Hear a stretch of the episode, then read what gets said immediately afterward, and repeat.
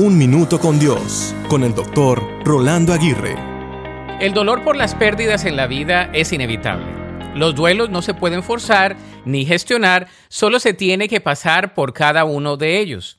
En la vida no son precisamente los días los que recordamos, sino los momentos vividos con aquellos que queremos y están a nuestro lado.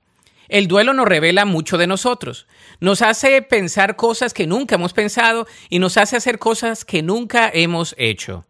Entre las etapas del duelo están la negación, donde decimos esto no puede estarme pasando.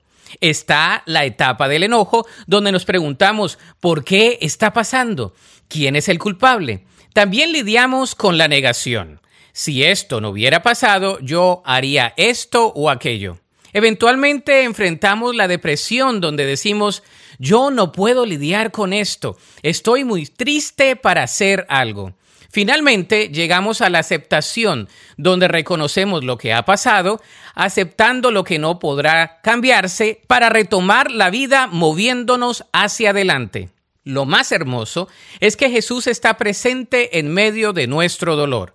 Él supo lo que era llorar por un ser querido. Por ejemplo, en la tumba de su amigo Lázaro, antes de proferir su palabra de poder y decirle que saliera completamente resucitado, Jesús lloró.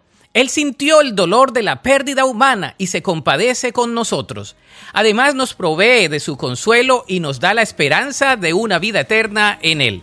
La Biblia dice en Juan 11:25, le dijo Jesús, yo soy la resurrección y la vida. El que cree en mí, aunque esté muerto, vivirá. Para escuchar episodios anteriores, visita unminutocondios.org.